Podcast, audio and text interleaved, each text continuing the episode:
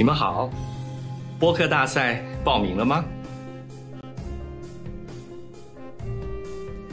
你还在犹豫吗？去年我也是犹豫了大概三秒钟，我就报名了。在这里呢，你可以发挥创意，发挥创意，还有发挥创意。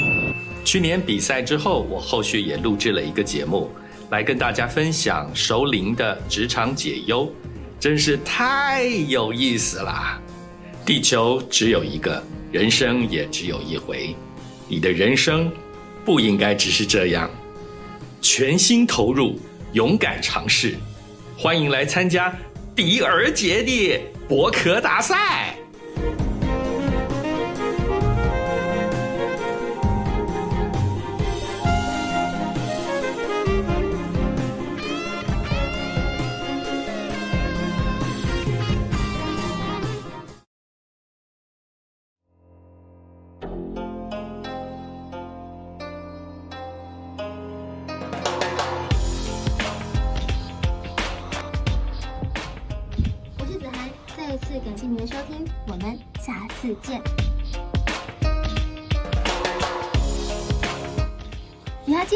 你第一次踏进录音室内心的激动吗？第一次从耳机里面听到自己的声音，才发现哇，原来我的声音是长这样子的。直到开始上麦之后，才发现原来把话说得好听、说得流利、说得有趣，是多么不容易的一件事。即使偶尔可能会吃点螺丝小卡词，但依旧阻挡不了心里那颗想分享、想要说故事的那份心。大家好，我是子涵，我是好好听 FM 第一届播客大赛的参赛者。如果你也跟我一样很喜欢分享、很喜欢说话的话，告诉你，好好听 FM 第二届播客大赛开始喽！不分年龄，不分主题，邀请您一同用声音来圆一个说故事的梦。好好听第二届播客大赛，等你来报名。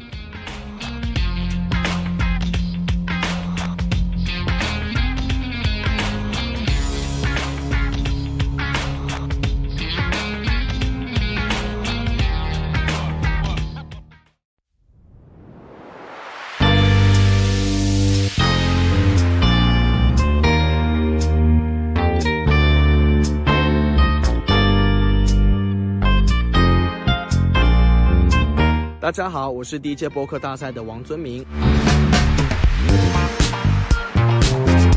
我现在在美国的南卡大学读书。我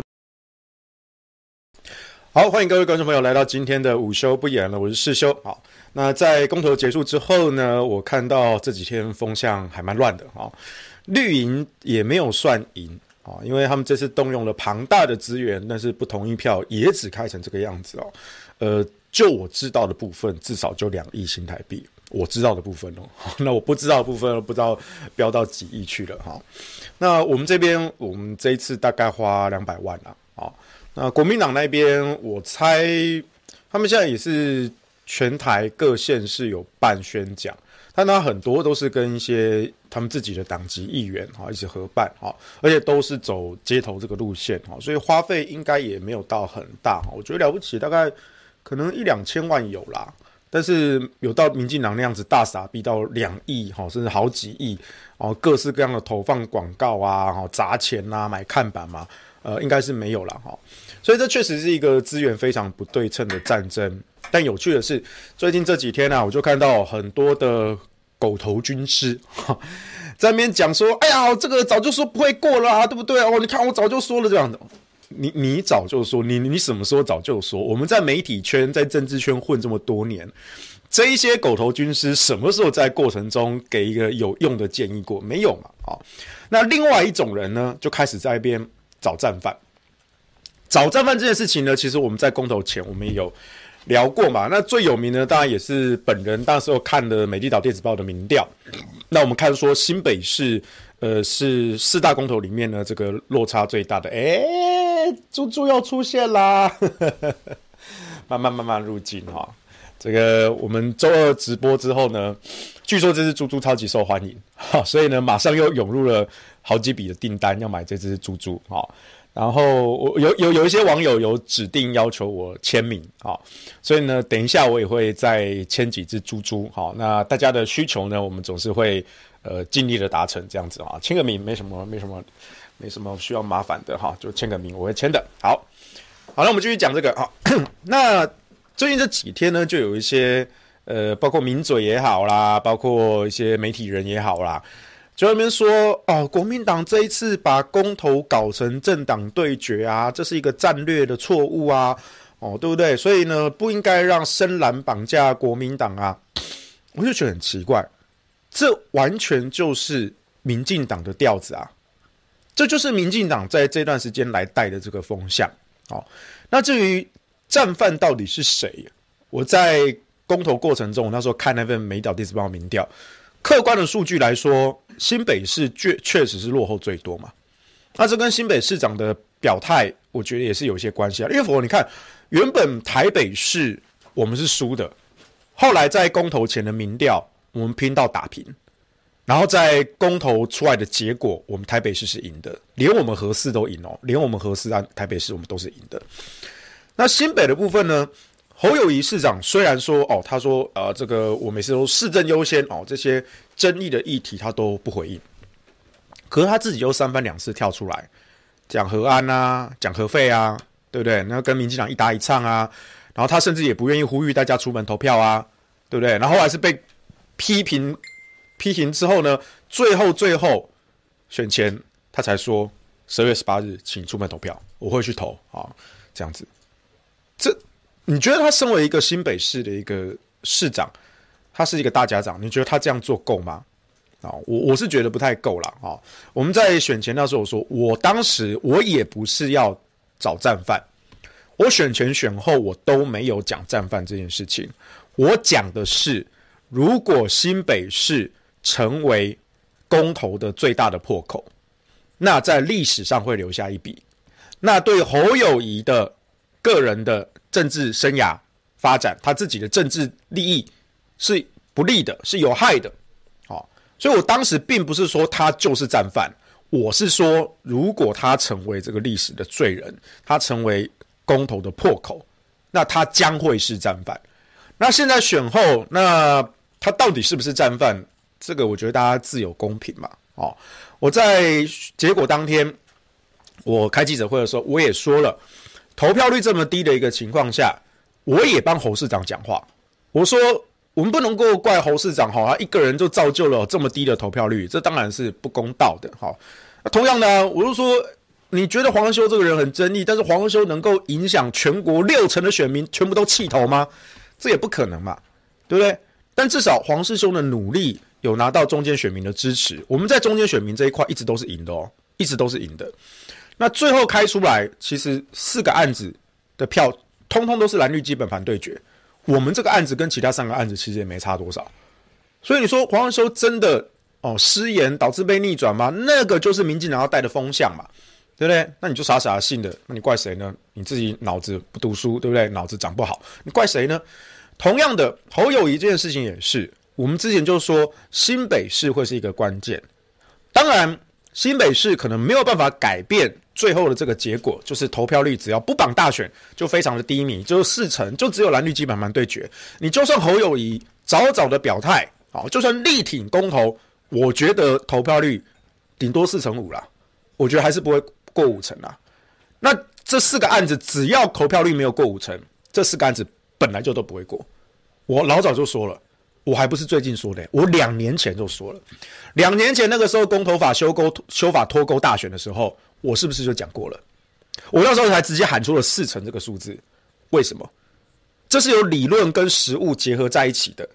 因为当时我们看到了高雄市长的罢免跟补选，民进党同样是动用国家机器在炒作，炒作的这么的火热，罢免投票率四成二，这个补选投票率四成一，所以了不起。你脱钩大选，我觉得了不起，投票率就是四成，所以我们有了。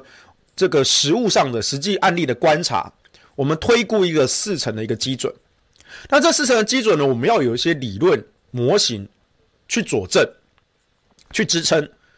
那我们就想说，哎，绿营的基本盘是二十五趴，九成会出门投票，那就是二十二趴；蓝营的基本盘是二十趴，八成会出门投票，那就是十六趴。所以二十二趴加十六趴，三十八趴。再加上游离的一点点，了不起，大概就是四成。所以四成这个数字是有意义的，而且我两年前就喊了，但是那个时候我们也不能说哦，这个糟糕，修法脱钩大选了，哦，那这个公投投票率太低了，哦，所以一定不会过，所以呢，我们就躺着等死了，就放弃了。这不是我做人的态度，这也不是任何一个出社会负责任的大人该做的事情，对吧？成功率很低，但是你扛这个责任，你不能。预见说啊，这个东西成功率很低啊，所以呢，我就我就我就不要工作了，不要吃饭了，我什么都不要做了，我就躺着等死吧。呃，你你可啊，有些人可能会这样做啦，但我不是，我不是，我觉得这是一个责任感的问题。所以这两年来，我们还是拼了我们的命去做到最好，这就是做人的态度，就这么简单。那当然最后结果出来，你看又再一次印证我的预言。好，你看我每一次预言都命中。好我踏入政治圈，踏入媒体圈，多年以来，我没有很常做预测，但是我每一次预测，绝对都是百分之百命中，是吧？你你可以去翻过去黄世修这几年来所有在媒体上的发言，我每一次对政治时事做出预测，无论是选举也好，无论是公投也好，哪一个没有命中的？哪一个没命中？我可不像那些。狗头军师，啊，或者什么自以为名嘴，啊，在争论节目上，啊，呃，节目给你的那个 round down 剧本，啊，就照着讲，啊，然后带着特定指示去带风向，去洗地，啊，黄秀不干这种事情，我只要做预测，我一定有我的理论跟实物的依据，那最后出来百分之百命中，目前目前都还没有 miss 过，你可以去找。啊，我也希望有一天我能够预测失准啊！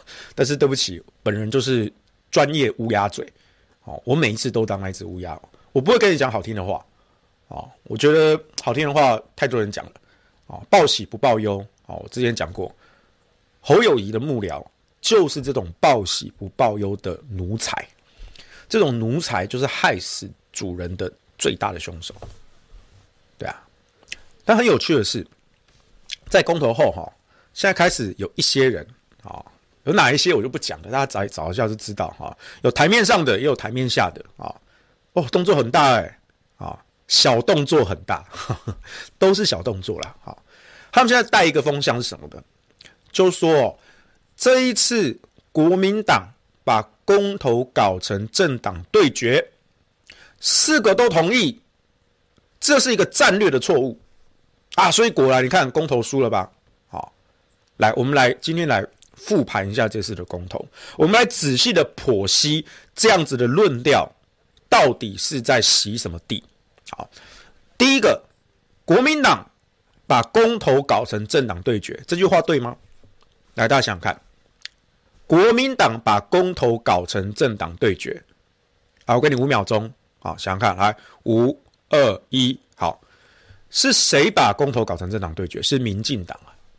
民进党先动用行政的资源，喊出四个都不同意，四个不同意，然后变成全面的对决。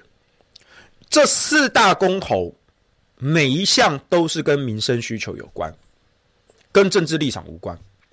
反莱猪绑大选虽然是由国民党提案的，可是这两个案子是过去民进党在野时期的主张，而现在。即便是由国民党所领衔提案，但是他跟国民党自己的政党利益没有关系。另外两个案子，早教跟核四，那从头到尾都是民间提的，这跟国民党有什么关系？这两个都是环境跟能源的公投，所以你看，一个是食安，一个是民主，然后另外两个是能源跟环境，哪一个案子跟政党有关？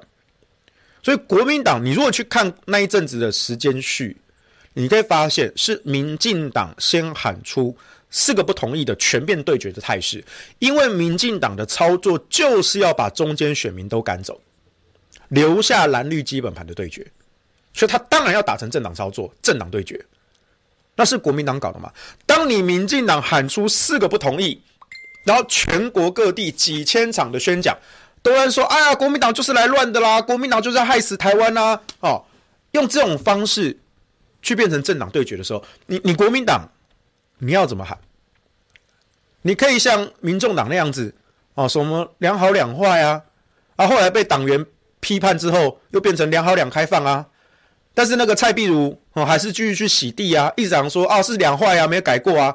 然后他们中央委员 Z 九也出来打脸啊，我们中央委员会的决议就是两好，护食安跟护早交没有两坏啊。但蔡壁如还是死还是死不改口啊，因为他就是民进党派过去的内鬼嘛，对不对？但是你看最后结果，所有喊两好两坏的、两好两开放的、两好两尊重的、一好三公道的、三好一坏的，或是什么乱七八糟的，这一些小党喊的这些奇怪的主张，有一些是为了反对而反对，他就说啊，我要做出一点点区别，好，比如说你去问民众党反合适为什么要反合适？你们党员全部都支持合适的啊，啊，蔡壁如反合适。那蔡壁如反合适就反合适啊！你为什么要绑架全党呢？对不对？好，那为什么绑大选你也要反呢？绑大选为什么要反？这一次的投票结果不就印证了公投不绑大选，投票率就失去意义了吗？这样不就更沦为政党绑架的对决吗？你那时候蔡壁如在反什么反？我告诉你，我都知道蔡壁如在想什么。他的想法就是说，我要跟国民党不一样，但是因为反莱猪这个案子，民众党已经表态了，他们会支持。但我不能两个都挺国民党啊，所以他一定要做出一个，我要反对一个国民党。你看，这就是为了反对而反对，这就是蔡壁如绑架民众党这种思维，这种小心思还看不穿吗？好，所以你们喊两好两坏，绑架整个民众党喊两好两坏，两好两坏，在这一次的公投最后开票结果出来，你有发笑吗？没有啊。时代力量喊三好一坏，他们反核四。可是，在时代力量的优势的选区，这些都会的选区，北台湾，好，你看台北，然后桃园、新竹、苗栗，哦，这都是时代力量起家跟优势的地方。不好意思，核四全部都是支持，同意率大于不同意的。时代力量三好一坏有奏效吗？没有啊，对不对？好，再来，亲民党宋楚瑜在最后关头出来喊什么一好三公道。好，我忘了他支持哪一个，反莱猪吗？我有点忘记了，还是绑大选？忘记了，不管。有人理他吗？没有啦。宋省长，宋省长什么时候要把自己送走啦？我们从小看你看到大啦。好，我坦白说，以前他在当省长的时代，哦，我妈超级崇拜他的，我妈超级支持他。可是连这几年，连我妈都看不下去啊！我说宋楚瑜到底在干什么？我说我也不知道啊。呵 呵宋楚瑜还在出来啊。二十年了，你选总统选了多久啊？多几次？每一次总统都是你，怎么老是你？How old are you？对不对？那你你亲民党，你宋楚瑜喊一好三公道，有用吗？没有用啊！所以我们再回来重新检讨一次啊。这一次的投票结果就是四个同意对四个不同意，而且是民进党这边先喊出四个不同意，变成全面的蓝绿对决。国民党是是不想要这样的情况发生的，因为我们都知道中间选民进来四大公投才有希望。可是，在那样的态势之下，国民党也只能去喊四个都同意。所以我告诉你啦，现在这些台面上的这些名嘴、媒体人、政治评论员，你们看他的功力，只要看一件事情就好，就是他是不是只会批评，不会解决问题。你可以当事后诸葛啊，你可以站着说话不腰疼啊，你可以说啊，这个做不好，那个做不好。但我请问，如果你今天真的是职业人士，你在对一个问题提出批判的时候，你也要给出 solution，或至少一些建议，往哪一些方向走。你有给了这个东西，你才能才说哦，这个东西你看当初没有做好，你才有这个格在说话嘛。尤其在。战争时期，每一个战斗的方案当然都是不完美的，但是敌人打过来啊，你要拿着枪上场应战啊，还要管你说哦，你有没有全副武装，你有没有刷牙洗脸，好，你衣服有没有穿好，扣子有没有扣，这很重要吗？我告诉你这个问题，你就问柯文哲就知道了。柯文哲在外科急诊室的时候，病人送进来都快死了。一一分钟之内决定要开不开，你这刀开不开，一分钟内就要决定开下去。好，所有的该做的抢救急救都做了，叶克膜也上了。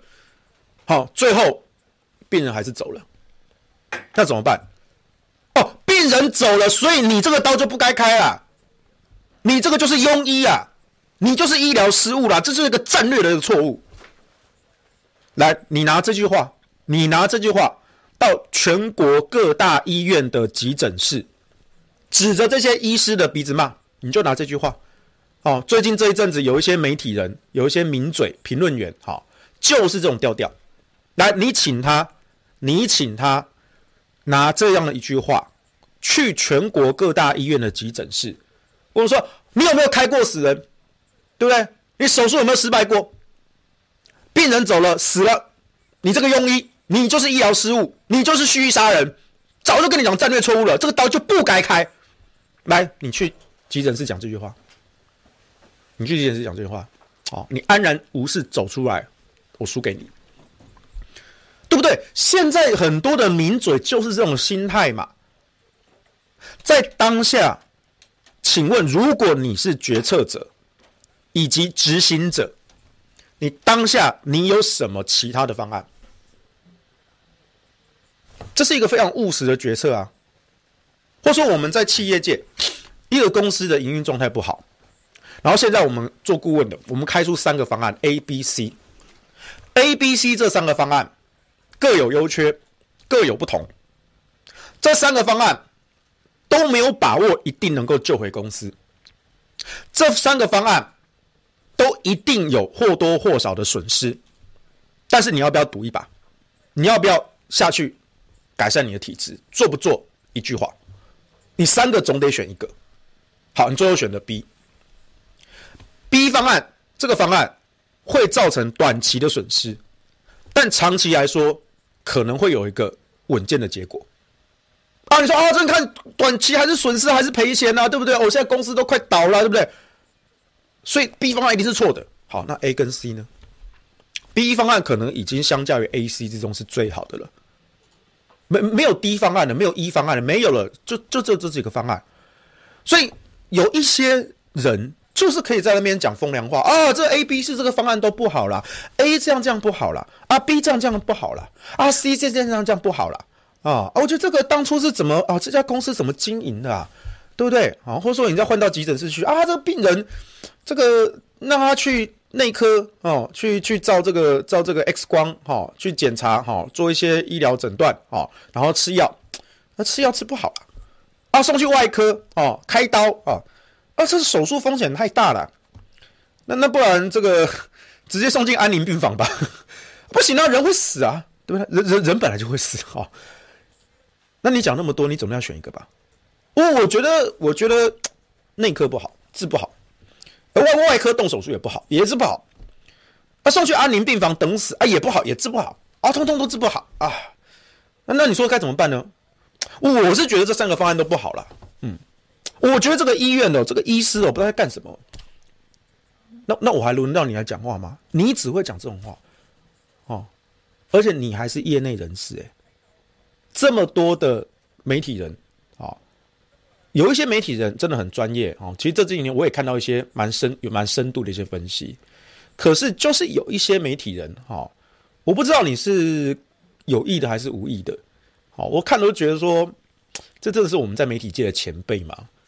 这种分析能力，我都不知道你是不是初出江湖的菜鸟，还是你因为某一些因素，你明明知道，但是你还要故意讲这种话，那是谁叫你讲这种话的呢？我就不确定了，我们不去不去揣测了。但是我还强调哈，无论在媒体圈，无论在政治圈，或是我们在业界，或者在医院的急诊室。我们当下做的决断就是选一个相对最好的方案，相对最好的方案，你没有别的方案的，你就是要做出一个决断。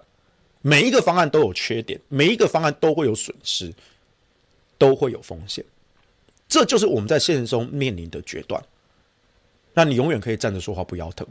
那这一种狗头军师呢，我们是不理的，至少在业界啦，啊，在职场上啦。但是媒体圈就就很奇怪，就是有一些人会有这种话语权嘛，对不对？他们讲一些天花乱坠啊，我都看得有点看不太下去啊。我不想点名啦，但我是觉得说，哎，看不下去了啊。再来，还有一个问题，刚说了是谁把公投搞成政党对决？是民进党。OK，我们这个厘清了。第二个，战略上有没有错误？我们刚刚也讲了，在当下，在过程中，我们能够做到的最好的方案就是这样子的。而且，其实最后你看开出来的票，不同意票也没有多多少哦。中间选民是都不表态啦，中间选民是几乎没有出来投的，三趴啦，只有三趴而已。所以，确实，中间选民我没有办法动出来。但一样的，民进党也没有办法把它动出来。他花了几亿，我们花了两百万，你就算花了几亿，你也动不出来，我也动不出来。这就是一个先天的因素，不可控的一个变因，不可控，不可控。所以这个变因唯一改变的方法就只有绑大选，但目前现实上不可行，因为民进党也不可能主动帮你修法，立法院多数在他们手上，所以二零二三年也不可能再绑大选了。那到时候会有独立的公投吗？我是觉得不会有啦，我觉得不会有啦。嘿，所以中间选民不出来投票这件事情，这是蓝绿两党花再多的资源都没有办法改变的。那这个这个变因就不是变因了，我们就不去看它，这是一个客观环境，铁打不动的一个条件。哦，就像太阳从东方升起，哦，你不能说我不喜欢，所以我要穷尽一切努力要让。太阳从西方升起，呃，你可以去幻想啦，啊，但是我们不会把这个考虑成变因啦，啊，就这样子。好，再来，到底是不是深蓝绑架了国民党搞这次的公投？好，接下来就进入一个有趣的问题了。什么是深蓝？我先问各位，什么是深蓝？给各位五秒钟思考。来，五、二、一，好。过去。对于深蓝、浅蓝、深绿、浅绿，虽然没有一个明确的定义，但大致上来说，应该跟政治意识形态有关，尤其是涉及统独的比较敏感的这个议题。因为其实，在经济政策上、外交政策上，其实民进党跟国民党，你说有一些略微的差别，但是其实并没有本质的差别。我们都同意要跟。美国跟日本维持良好的关系，我们都同意经济要建设要发展，我们都同意啊。那过去哦有一些开发案啊，环团抗争哦，陷入什么开发派跟哦环境派的这个，但是每一党执政的时候也都是这样子啊。那在台湾又不像美国或者是欧洲有一个很坚强的左派右派的一个传统，没有。其实，在台湾。你说国民党是左派吗？嗯，国民党的党纲、三民主义这些是很左派的思想。可是近代的国民党，他在经济发展的政策上走开放、走资本主义市场，这是全球的风潮。你说有当年那个年代那么左吗？好像也没有，对不对？那你说民进党是左派吗？诶，也没有啊。民进党执政之后，哇，他开发的比国民党更凶啊！他投入资本的力量比国民党更凶啊！当然，你说这是真右派吗？也不至于啊，因为他们还是希望去控制市场，他们不是崇尚自由主义，所以台湾没有真左真右啊，台湾只有假左假右，左右之分在台湾的政治政党上并没有明显的分野。这我们要认清的啊！虽然我自己我认为我是一个右派，所以我我不可能去加入一个创党党纲是左派的国民党啊。那民进党这种假左假右，我也是非常不屑的。所以在台湾，你说政治经济政策，好像两党没有太大的左右之分呐。所以能够去判别蓝绿深蓝深绿的。我觉得大概有一个模糊的一个共识，就是统独的意识形态。你对于中共乃至于中国抱持的观感是什么？啊，浅蓝浅绿先不算哦，浅蓝浅绿他可能不 care 这个，他只是说，哎，投票的时候有可能归队，有可能不会。他就算不归队，他也不会去投对方啊。那这种可能就是浅蓝或浅绿啊。可是深蓝或深绿，他当然会有一个强烈的一个意识形态，而这个意识形态通常是跟统独有关的，通常啊。所以你再回来看这次的公投，这四个案子哪一个跟统独有关？哪一个？哪一个？好啦，如果你真的勉强要讲了，早教跟核四可能有些关系。如果你支持抗中保台的，你不应该支持这么大量的天然气，所以你早教应该要盖同意去阻止三阶。那我们又希望国家能源能够战略自主，所以我们必须要提升核能的占比。所以如果你是抗中保台派，核四这一题你应该要投同意。好，反核就是中共同路人，这是物理上的事实。但是很讽刺的，在政坛上。既然是反过来的，反核跟天然气利益集团绑在一起，然后他们嘴巴上讲抗中保台，然后他们亲手摧毁我们台湾的国防安全，到底谁卖台，谁通匪？啊，这个留给大家去思考。但大致上来说，我们支持核四，支持生态守护，大多数的选民并没有去深入了解国安这一块。他可能觉得没有差，大多数选民还是最重视的就是缺电涨价跟空屋，缺电涨价跟空屋，就这三个问题，好，很民生的需求。所以这四个公投案子全部都是民生需求啊。哪一点跟统独有关？哪一点跟深蓝深绿有关？所以这个说法是怎么来的呢？这个说法就是在投票前，当时很多国民党的人。或是蓝营的人去问侯友宜的立场，希望侯友宜能够更积极表态一点。侯友宜就出来说，不应该被深蓝绑架。请问你这话是什么意思？什么叫做深蓝绑架？你给翻译翻译。什么叫做深蓝绑架？你给翻译翻译。啊，师爷啊，不，市长啊，你给翻译翻译。什么叫深蓝绑架？所以你看哦，侯友谊已经悄悄的把“深蓝”这个字的意涵扭曲了，扭曲了。以前你会说谁是深蓝，可能有很强的一个国族的意识，他们才叫深蓝。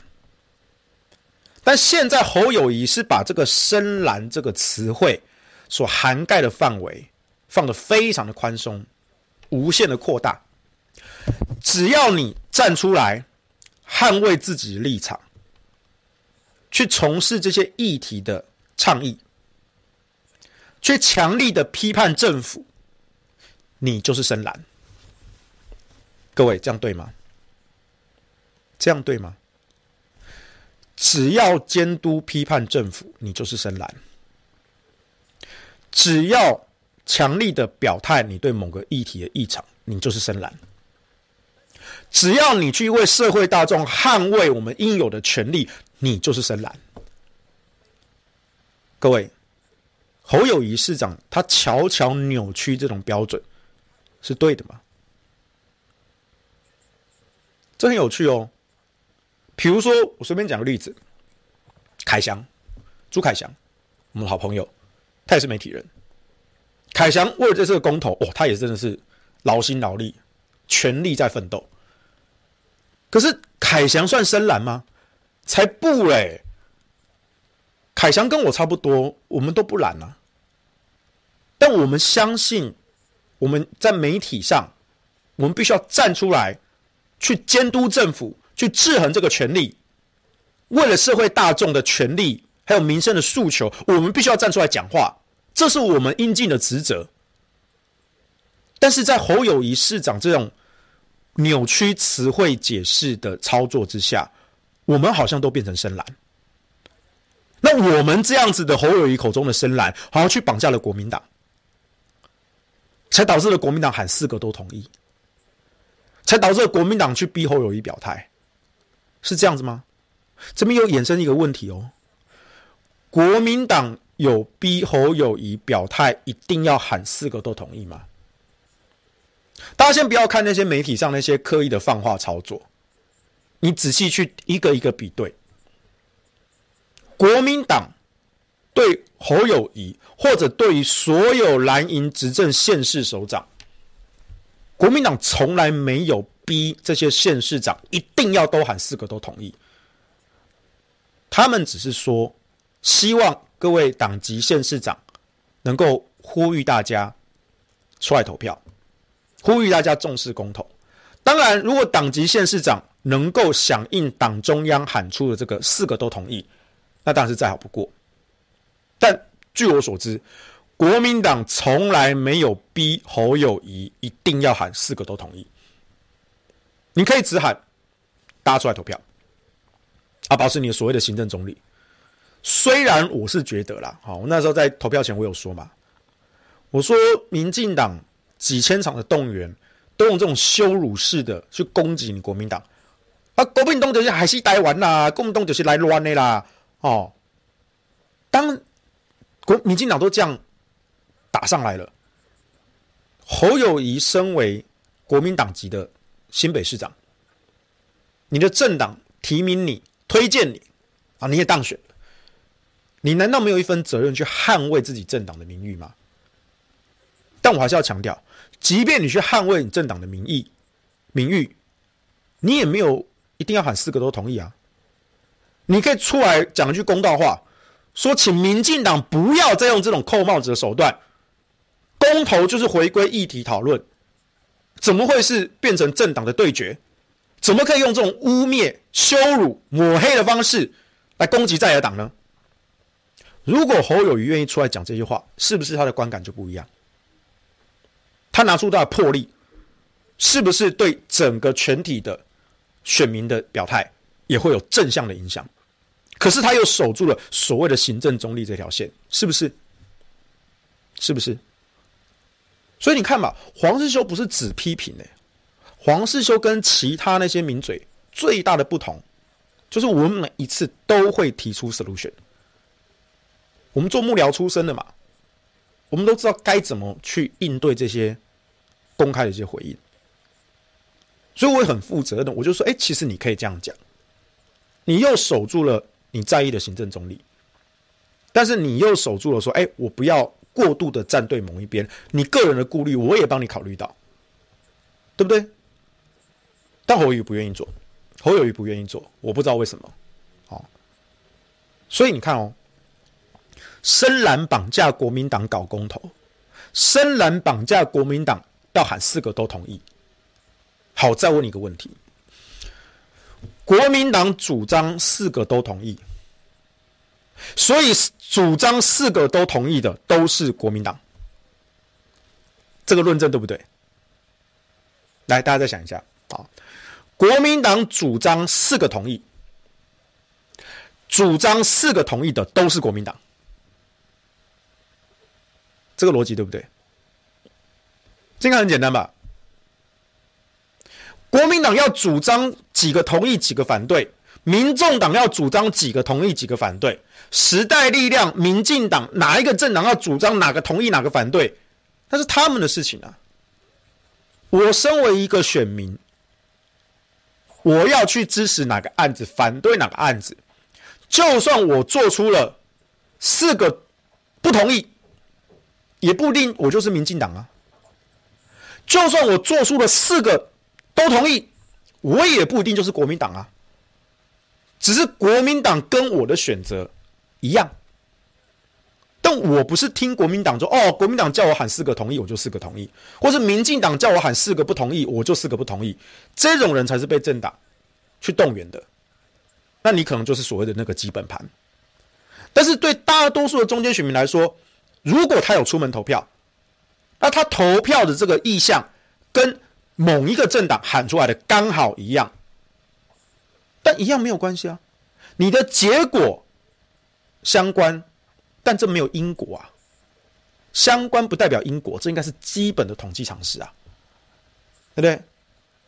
我今天早上刷牙的时候打了个喷嚏，啊，所以呢，今天的气温就回暖了。所以黄世修打了一个喷嚏，气温就回暖了。这两件事同时发生呢、啊？可这两件事有因果吗？没有因果啊！我打喷嚏就我打喷嚏啊！今天天气回暖是回暖了、对不对？这么简单基本的常识，但是在最近几天，就有一些名嘴在带这个风向。哦，你看那个四个都同意的哦，通通都是国民党啦。哦啊，就是这些深蓝去绑架国民党啦。哦，一定要喊四个同意啦。哦，啊，比如说现在就开始有人在批斗赵少康，啊，赵少康搞了什么战斗蓝？哦啊，战斗蓝就没有喊什么四个都同意。哦啊，都是赵少康这种深蓝的哦，去绑架了国民党。这我评价公平吗？我再讲一次。四个都同意，他有他的理由，他有他的论证跟分析，我们也都是这样去说服社会大众，希望大家盖下同意票。你这些都不去听，不去看，哦，然后最后哦，好像你只要喊四个都同意的，哦，就是深蓝啊，深蓝就是绑架国民党啊，国民党这次啊，最后公投没有过啊，就是战略的一个错误。不，你的逻辑到底是怎么学的啊？你的逻辑到底是怎么学的？你说一般不太懂政治的，啊，也没有去想那么多的，啊，整天那边看电视啊，政论节目讲什么就你就想什么的。好，这种先不论，我们不去苛求他。最近这几天是有一些有头有脸的媒体人在带这种风向，哎，那如果你说你在绿营的政治政论节目上啊，去三立啦、民视啊，哦，讲这种话。啊，就算了嘛，可能上面有交代嘛，对不对？啊，你们这个节目就是要这样带风向的，我们也睁一只眼闭一只眼嘛，因为你们也是要吃饭的啊，我也都知道嘛，对不对？但是我还是觉得媒体人要有点风骨，啊，你可以有自己的立场，那公司也可以有公司的立场，长官也可以有长官的立场，都可以。可是呢，我们做媒体的，我们还是要有一定的基本的专业。我们要有点风骨，好，比如说今天我也说我认同四个同意啊，反莱猪、绑大选跟早教，其他三个案子虽然跟我合适没有什么关系，但我也同意说这三个案子都应该要盖同意啊。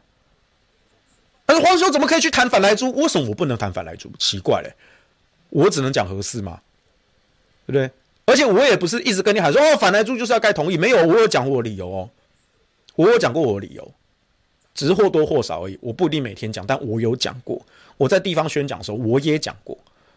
甚至有一些网友跑来问我：“哎，说师兄大大啊，这个其他几个案子，尤其是反莱猪哈，这跟食安有关的，好啊，民进党这边打出什么科学国际的标准啊？啊，按我们这种读科学的，哎，反莱猪这一题到底要怎么投？”我就说，反莱猪跟当年的反核食看起来很像，但不一样哦。当年的反核食，我跟国民党打对台耶。我说，福岛的食品，它能不能吃，这是一个科学的问题。但它要不要进口，那是一个政治的问题啊。这个政治问题包括了外交跟内政。我们要怎么去跟日本政府谈判？贸易讲对等嘛，我们不能可能无无条件答应他们的要求。内政方面，过去民进党再也煽动这种辐射的恐慌。所以导致了民意的疑虑，那我们就要尊重民意的程序啊！我们要先把民众说服了，我们才能够开放啊！我们核电花了几年的时间，一步一步的逆转社会的观感，最后取得民意的多数。我们也不是说我们就是科学，所以所有人都要听我们的，我们从来都不这样讲，我们从来没有科学的傲慢。虽然在反核团体的口中，我们好像是科学的傲慢，但没有。我们不只讲 science，我们也讲 democracy。德先生跟赛先生两位都很重要。但反莱猪看起来很像，但反莱猪不太一样啊。我们对辐射了解是很透彻的，花了将近一百年的时间，所有科学医学的研究、健康效应、辐射的剂量，我们其实都很清楚的。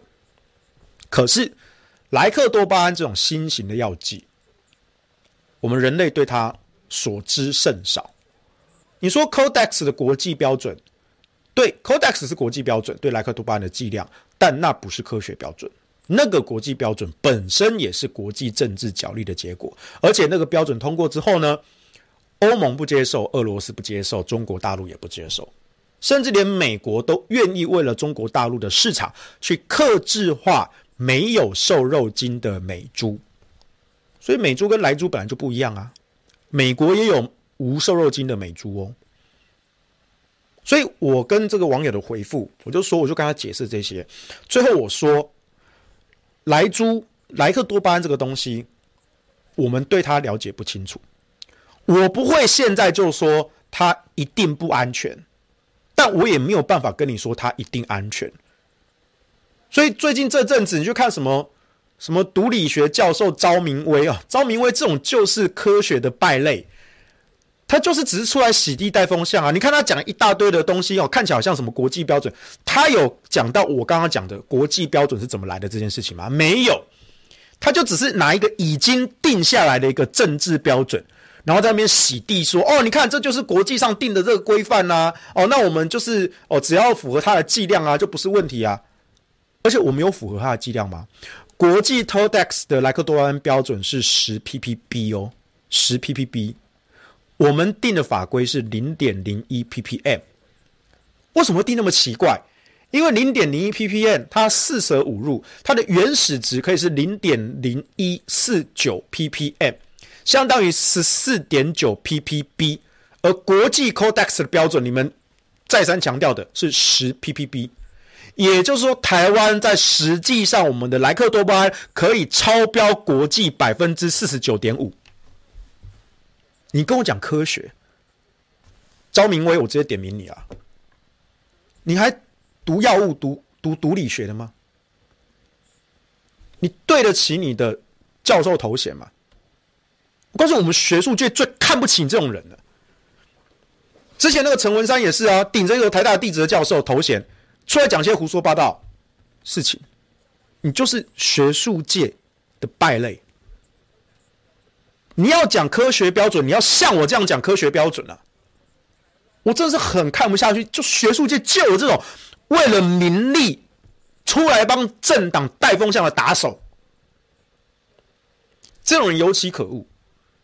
因为社会大众跟记者没有办法去分辨说，哦，你挂一个什么，哦，这个药学系的教授或地质系的教授，所以你在谈这些哦药物的剂量，或是谈什么地质的断层，哦，好像你们讲都一定是对的，但没有，你们讲的只是你个人的意见，而且是配合政党的演出，中央厨房的缩帖，你就直接拿去用，然后到处宣讲。去欺骗媒体的记者，去欺骗社会的大众，这种人就是败类。你不爽，你可以来告我。我就是觉得这就是学术欺骗，这就是学术欺骗。有种我们上法院，你告诉我，你讲的那些到底是不是所谓的科学标准，还是只是一个特定意识形态下的？假科学标准，所以为什么我们科学人要站出来讲话？我们科学人原本与世无争，好吗？但为什么我们看不下去？我们要出来讲话，就是因为有你们这种人在外面败坏我们的名声呐。好，再回来，所以深蓝绑架国民党搞公投，深蓝绑架国民党喊四个同意。这件事情是对的吗？当然不对啊！可是这里面恶毒的地方在哪里？恶毒的地方在于他潜在的扭曲了“深蓝”这个词汇的定义。好像从今天开始，你只要是监督政府的、批判政府的、对社会上的不公不义的事情发出反抗的声音的，你通通都是深蓝。哇，现在果然那么容易哦！你也没有看，最前阵子有一些连偏绿的，甚至深绿的一些人都跳出来说，民党这样不对。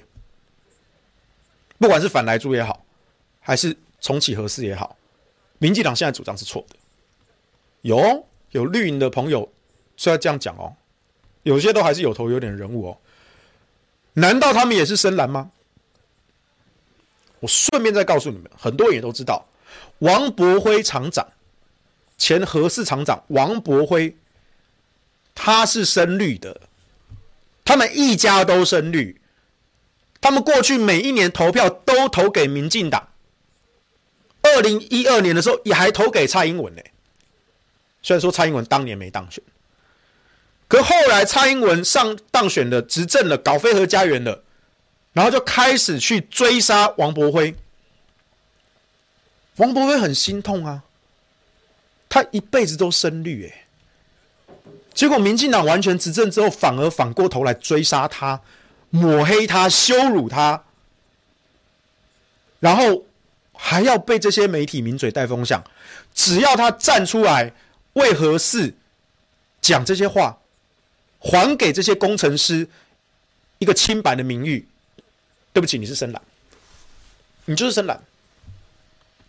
你要广博会情何以堪呐、他明明是深绿。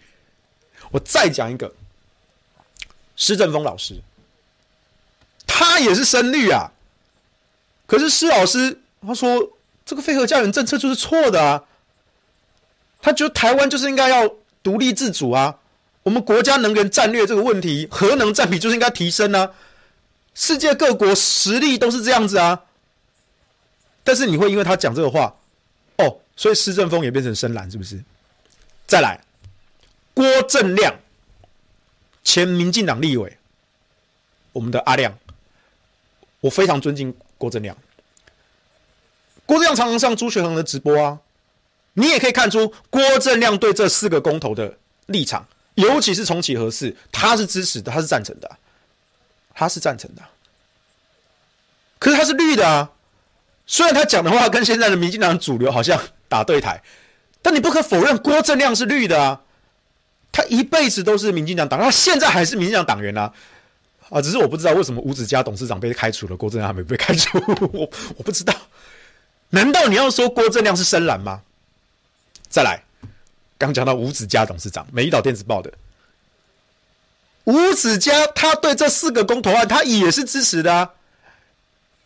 那只是他过去这段时间在民在这个媒体上哈讲了一些哦，说现在政府施政有一些不对的地方什么的，然后呢，然后他就被开除党籍啦。还是你现在要说吴子嘉是深蓝，在这些媒体名嘴，或者是当时侯友谊市长。带起的这个风向，去扩张了深蓝的定义，所以现在公投还真的都没有过。然后呢，有一些名嘴就在帮侯友宜市长擦脂抹粉。原本新北市长可能是战犯，我没有说一定哦，我都要讲得很清楚哦。我在投票前我就说了，新北如果是最大的破口被翻盘，侯友宜会是战犯。那最后开出来这个结果呢？投票率低是主因啦，新北是有一部分的责任啦，但不是主要的因素啦。所以说侯友宜是不是战犯？啊，我觉得这个可以讨论，这有保留的空间。但是呢，有一些人就很急呀、我都不知道你是跟侯友宜市长谈了什么好好处啊。好拼命在帮他洗，哦，说侯友宜这个他他这样子的路线呢、啊，才能获得中间选民的支持啊。哦，对，你看，其实这一次哦，这个这个民意对这个公投是是否定的，诶，哪里否定啊？民意根本没有表态，好吗？只有三趴的中间选民出来投票，你跟我说什么狗屁民意啊？你身为媒体人，你难道这个都看不出来吗？你不会去算那个基本的数字盘吗？数字都算给你看了，你还要这样的装聋作哑？然后说哦，侯友宜这种哈、哦、以民意民生为依归哦，这种中间路线、哦，才是能够取得社会最大的认同。哦，原本可能变成战犯，现在在你的包装之下，哦，变的是说他是为国民党保留最后一线生机的明日之星、啊。所以这是不是二零二四要选总统啊？你在铺牌了嘛？哎呀，不是嘛？我就跟你说，我们这种当幕僚的，而且我们还打过总统选战的，我们一看就知道了。不，但是你们铺牌也不要铺牌的这么难看嘛，对不对？铺牌要有技巧啊！你们做公关、做包装可以做，也应该做。但能不能有技巧的做啊？多做一点层次出来好吗？不然你这样大喇喇的带风向，而带的这么的拙劣。我再讲一次，侯友谊这种态度，在关键的时刻，在战争的时期，拒绝出手相救，看着第一线的同伴在前线冲锋，死的死，伤的伤，他自己置身事外。这样子的人，我姑且不论他的立场，我只问一个问题。这样的人在职场上，你敢跟他共事吗？在战场上，你敢把你的背后交给他吗？当年他在当刑警的时候，弟兄们冲进现场，从歹徒手中抢救人质。这位侯警官，他评估觉得这个歹徒的火力太过强大了，救出人质的机会不高。所以呢，我就按兵不动。我们要以人质跟歹徒的名义为依归，我们绝对尊重歹徒的要求，我们也重视人质的安全。不，你你讲再多有用吗？弟兄们已经穿着防弹衣，拿着枪冲进去了，跟歹徒交火了，已经有死伤牺牲了。你侯警官还在那边，我们要尊重歹徒的要求，我们也重视人质的安全，我们要以社会民意安定和谐为依归。我不知道你怎么想啊，我不敢把我的背后交给这样子一个人，但是你不要担心，我不是新北市民，所以我这一票本来就不会投给你。我只是请各位想一想，我也不要说他是不是市长，我单纯就是作为一个人，一个人最基本的诚信跟品格。问题其实很简单，就是作为一个人最基本的诚信跟品格，然后选后投票后还要有这些人在帮他擦脂抹粉，化妆的技巧又这么的拙劣。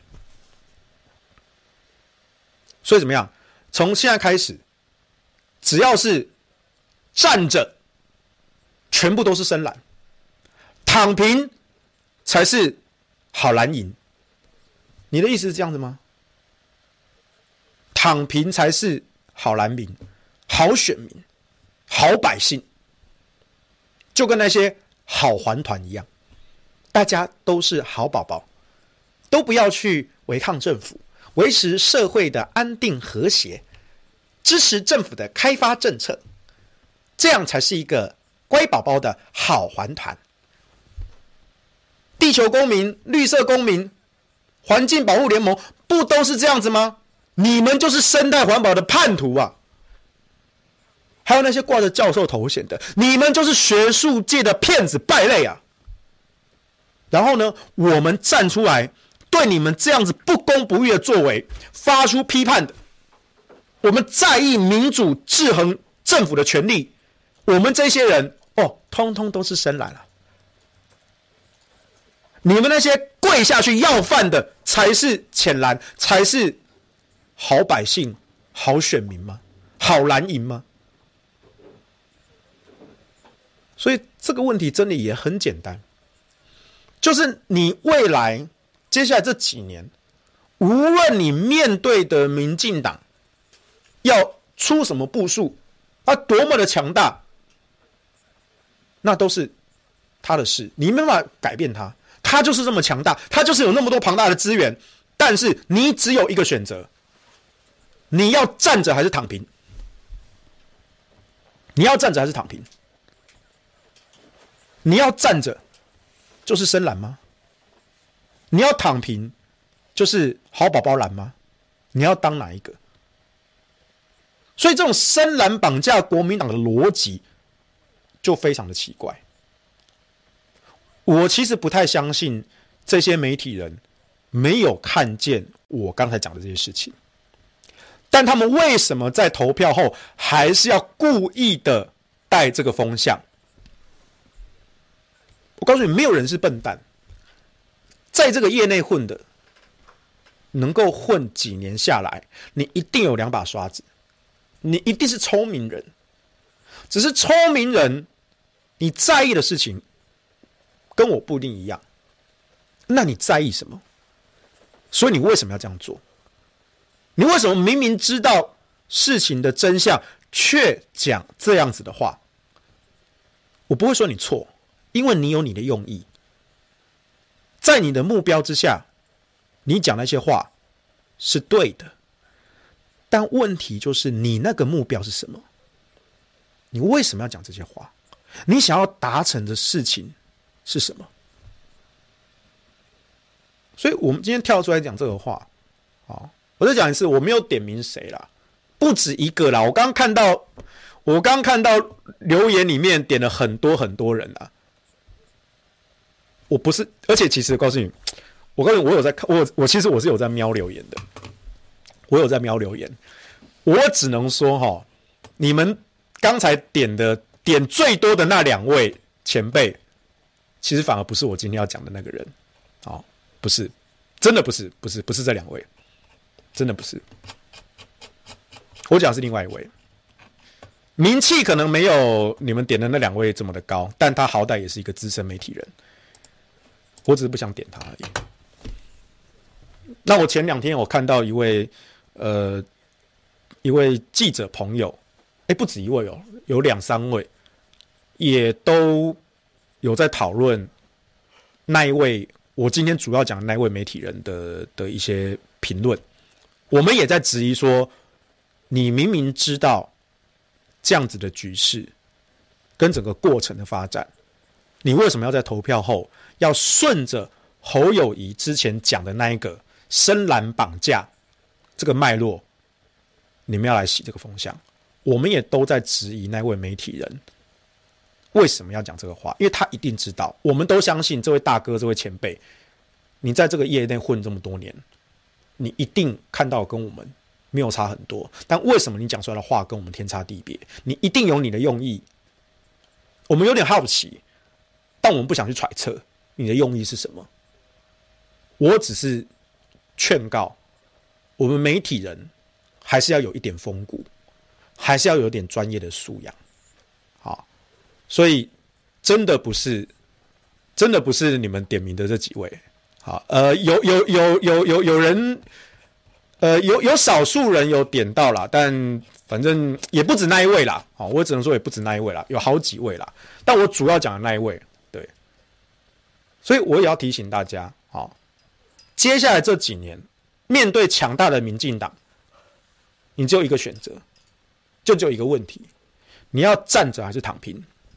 如果你选择躺平了，你现在就可以关掉了，你现在就可以关掉荧幕了，你就可以去投降等死了，哦，因为对你来说，你面对的国民党、面对民进党，甚至面对共产党，反正都没有差，你可以岁月静好，这些政党政治时事的纷扰都跟你无关，你就是一个与世隔绝的一个人，岁月静好。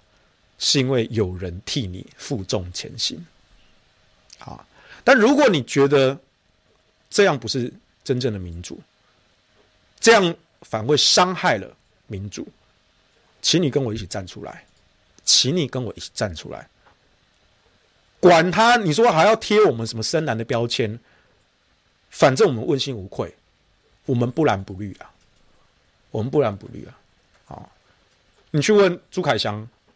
你觉得他蓝吗？凯翔才不蓝，好不好？但他也不绿啊，我也是啊，对不对？好，所以呢，话是讲给听得懂人听。那那些没有救的呢？我是不太想要花时间理他。啊，但我认为这个社会上还是有一些人有奋斗的意志。好，姑且不论你的蓝绿，其实也有绿营的朋友啦，也有啊。总之，只要我们有奋斗的意志，我们就应该要站出来，至少在第一线去奋战。我们问心无愧，我们打过这场仗，接下来还有很多场仗要打。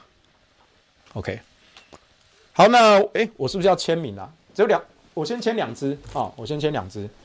那你们你们如果之后要订订订订更多支，然后都都注明说要黄世修签名的，你们就在那个订单上讲一声哦。然后他们反正我来，我每每周会两次来这边录影嘛，哈。所以就我尽量签，反正如果你们有需要的话，哈，就尽量签。好，我今天先签个两支哈。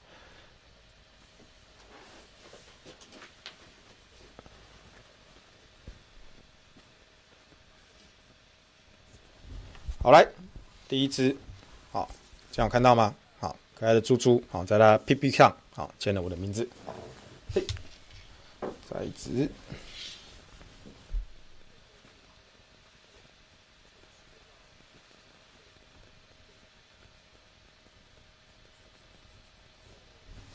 好嘞，第二支，好，这支也签好了，好。都是我本人签的哦，这绝对不是仿的哦，签个名嘛，又不又又又又又不会怎么样哈、哦。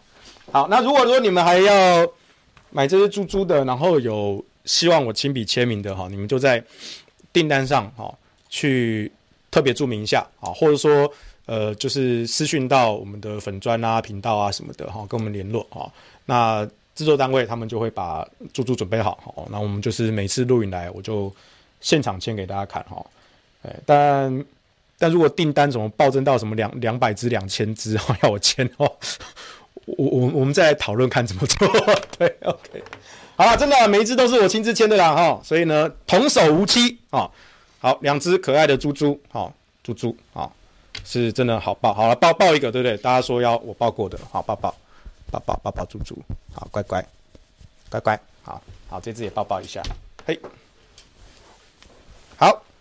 猪猪，好，好，那现在两只猪猪，哎，两只猪猪，好，我们时间也差不多了，好，两只猪猪跟大家说拜拜喽，我们下周再见喽，拜拜，拜拜，拜拜，拜拜。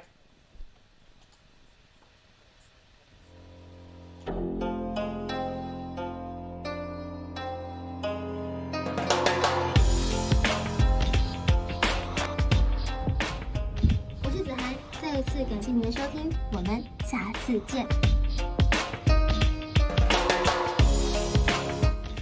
你还记得当你第一次踏进录音室内心的激动吗？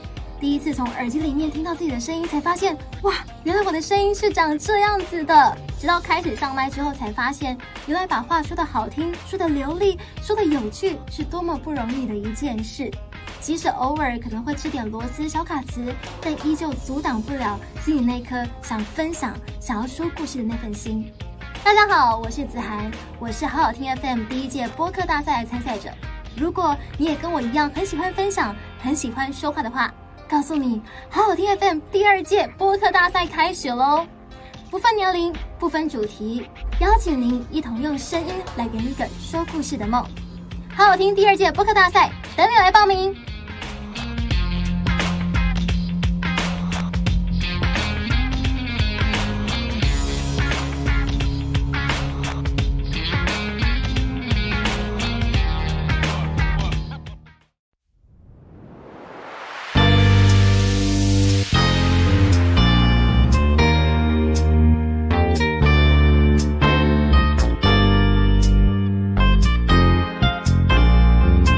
大家好，我是第一届播客大赛的王尊明。